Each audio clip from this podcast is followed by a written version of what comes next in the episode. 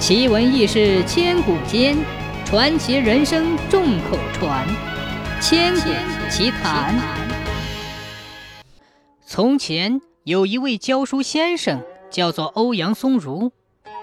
有一个秋天的晚上，老先生在书桌前正借着微弱的灯光批改文章，突然刮来一阵冷风，他怕风吹灭了灯，急忙伸手遮挡。这时候，远处传来一阵女人的哭声。老先生以为是风吹窗户纸响，自己听错了。可那哭声越来越大，越哭越悲惨。老先生有点毛骨悚然。第二天夜里，女人的哭声又来了，不但哭得很悲惨，而且哭声越来越近。第三天夜里，那哭声已近在学堂门口了。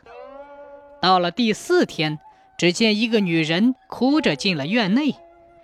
这时，老先生整整衣襟，安然正坐，一字一顿地说道：“我欧阳松如读的是孔孟圣贤之书，写的是文豪仓颉的字，教的是吴邪的学童，做的是万世师表的功业。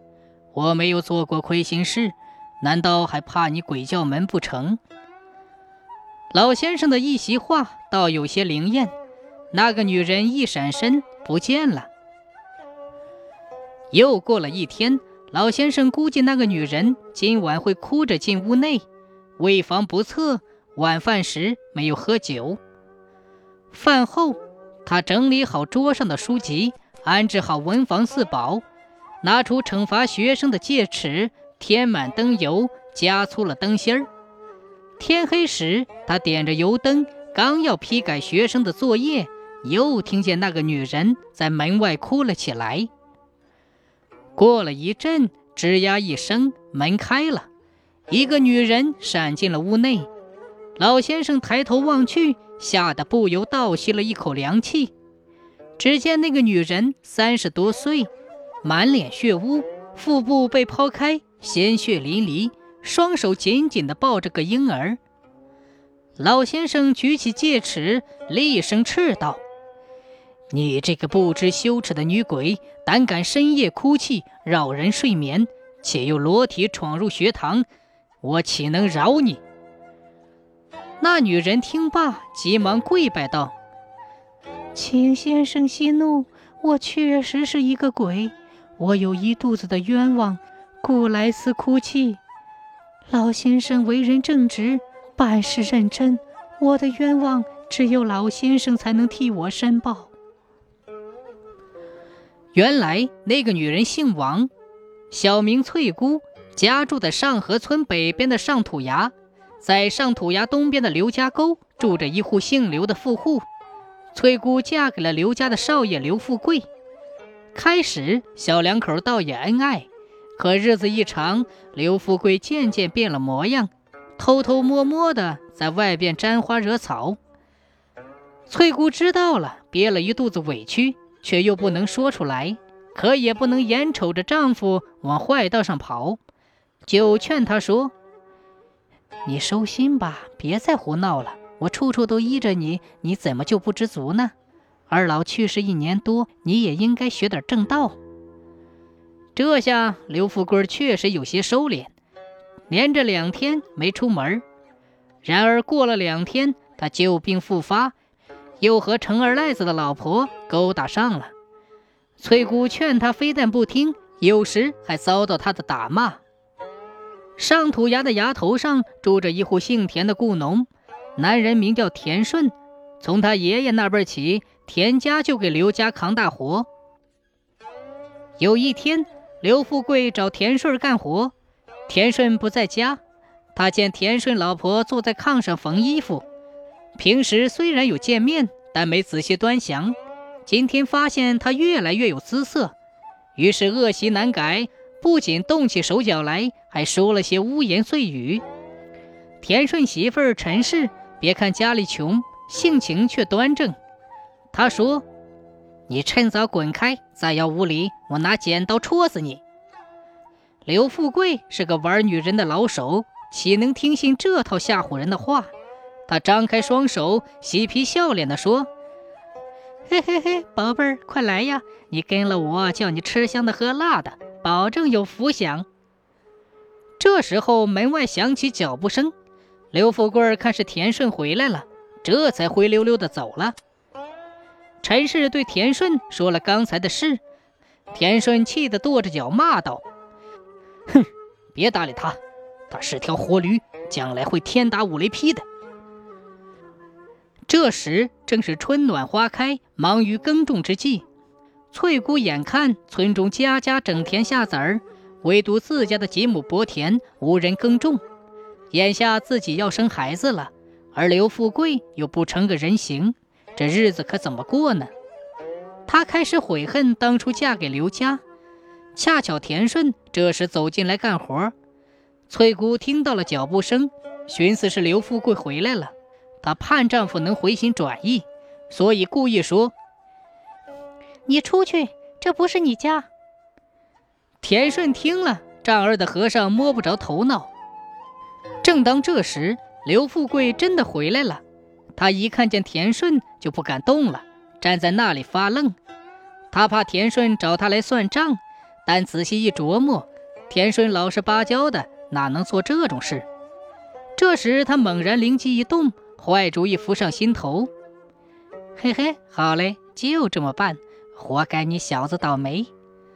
他三步并作两步奔了过去，一把揪住田顺，大声喊道：“快来人呐，抓奸夫！”翠姑做梦都没有想到刘富贵会来这么一招，急得蹦下炕来，紧紧捂住刘富贵的嘴，骂道：“你这个狗东西，坏透了！”拿老婆讹人算什么汉子？你快住嘴！田顺是个好人，我不能跟你做那种昧良心的事儿。去你妈的！你敢向着田顺说话？刘富贵飞起一脚，把翠姑踢了个跟斗。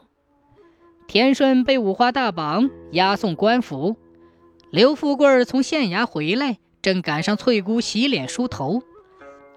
他问道：“你梳洗打扮干什么去？”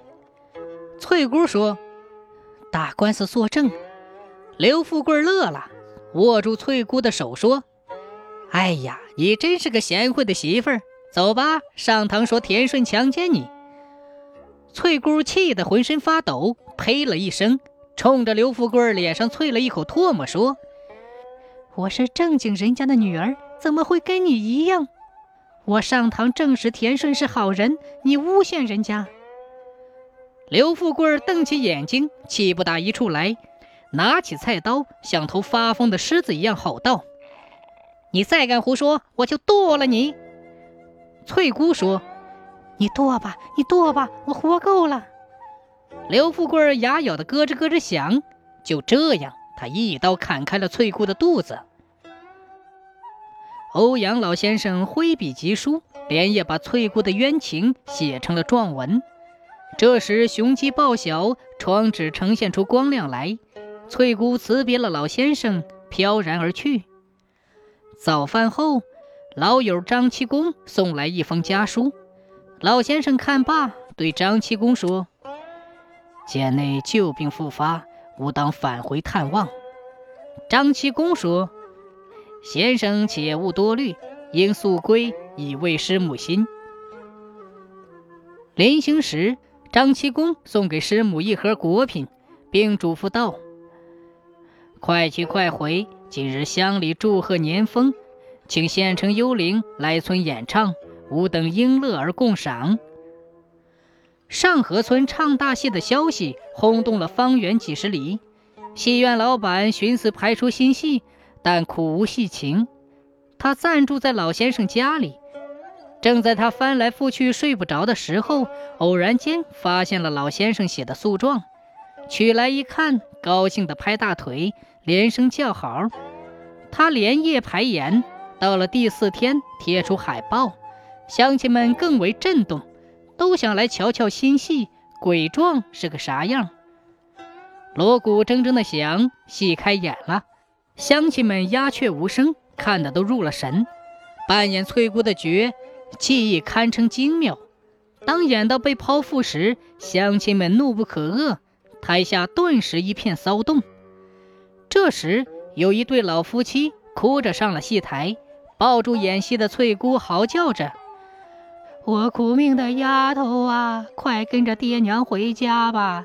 爹娘想你想的眼睛都要瞎了。”戏院的老板一问，方知这对老夫妻正是翠姑的父母。